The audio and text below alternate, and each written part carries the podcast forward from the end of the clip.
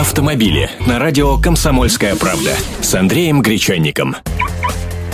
Здравствуйте! С начала 2014 года в Подмосковье начал работать платный участок дороги от МКАДа до Минского шоссе в обход Одинцова. Это не просто платная дорога, а первый концессиональный проект федерального уровня.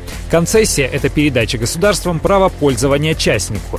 В данном случае частники строили и эксплуатируют эту дорогу, а теперь ООО «Новое качество дорог» отбивает деньги взиманием платы с автомобилистов. Я решил посмотреть, что там да как. Сразу при въезде на Молодогвардейскую развязку висит указатель «Платная дорога», но пункты взимания платы расположены значительно дальше. Первый из них на шестом километре дороги. Здесь стоимость проезда легковушки днем 100 рублей, 50 рублей ночью. Еще раз, это стоимость проезда не всего платного участка, а проезда только первого пункта. Щиты с предупреждениями об этом висят и на самих будках кассиров. Есть разъяснения на сайте.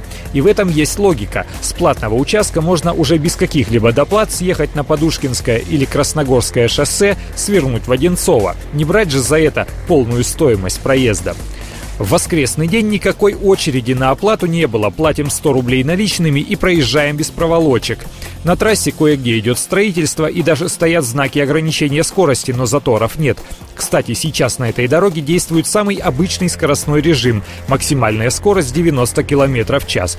Участок до выездного пункта на 17 километре я проехал за 12 минут, потому что делал съемку. На выездном пункте нужно снова заплатить, теперь уже 50 рублей с легковушки. Итого 150 ре за 18,5 километров пути. Или 8 рублей за километр. Так что выбирайте.